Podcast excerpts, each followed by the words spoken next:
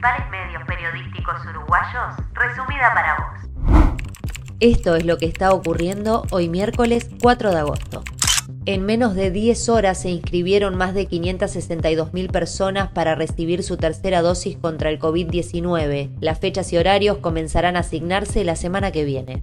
Desbarataron una boca de drogas en La Teja. Buscan al proveedor que ya está identificado. La Brigada Antidrogas incautó 274 envoltorios y dos piedras de una sustancia amarillenta, 17.990 pesos uruguayos, una camioneta y cuatro celulares.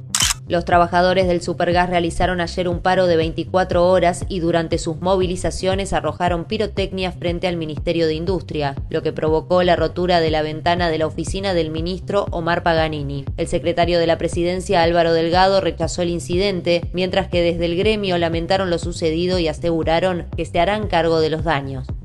Este martes, Puma, la empresa que viste a la Celeste, comunicó a la AUF que la FIFA le exige retirar dos de las cuatro estrellas presentes en nuestro escudo, ya que estas corresponden a los títulos logrados en los Juegos Olímpicos de 1924 y 1928. Tiempo atrás, la FIFA los había reconocido como títulos mundiales e incluso había autorizado la utilización de estas cuatro estrellas.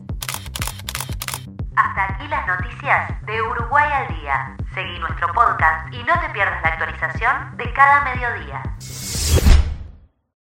Para este informe necesito información de medios públicos, TIC Sports, Montevideo Portal y BTV.